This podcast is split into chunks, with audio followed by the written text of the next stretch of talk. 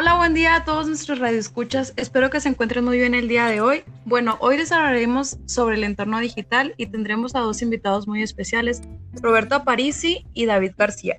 Comenzaré a hablarles sobre el entorno digital, ya que este nos proporciona Internet y a los jóvenes forma parte de un intelecto colectivo con otros individuos, ya que se conectan a la red y forman parte de una ciudadanía, global con la que interactúan a través de la aportación de sus conocimientos, ideas, conversaciones, capacidad de aprender y enseñar.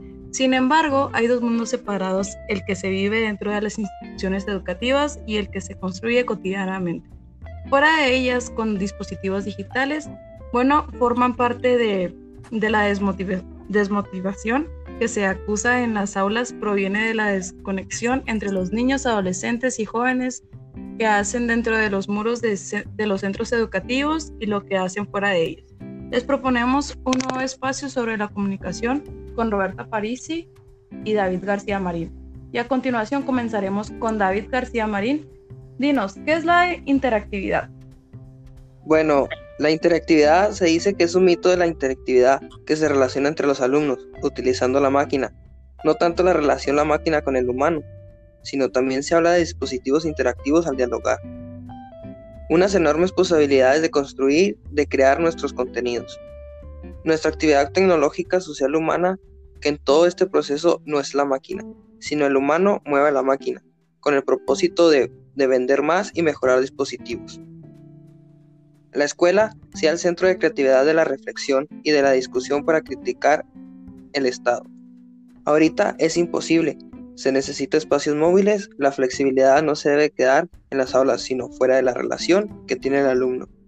El docente con el propio sistema, aquellos que mandan a las universidades, colegios, estamos en la flexibilidad de todo el sistema con las propias aulas. Continuaremos con Roberto Aparici, que nos hablará de la educación interactiva y el mundo fordista. Bueno, yo les hablaré de un papel ideal para una educación interactiva desde las pedagogías digitales que tienen que cambiar su papel en un motivador y un movedor de los procesos de aprendizajes, que es un facilitador de alguien que cree un espacio verdaderamente democrático, donde haya relaciones jerárquicas, no horizontales y cambiar la lógica de la clave presencial hacia la lógica del laboratorio.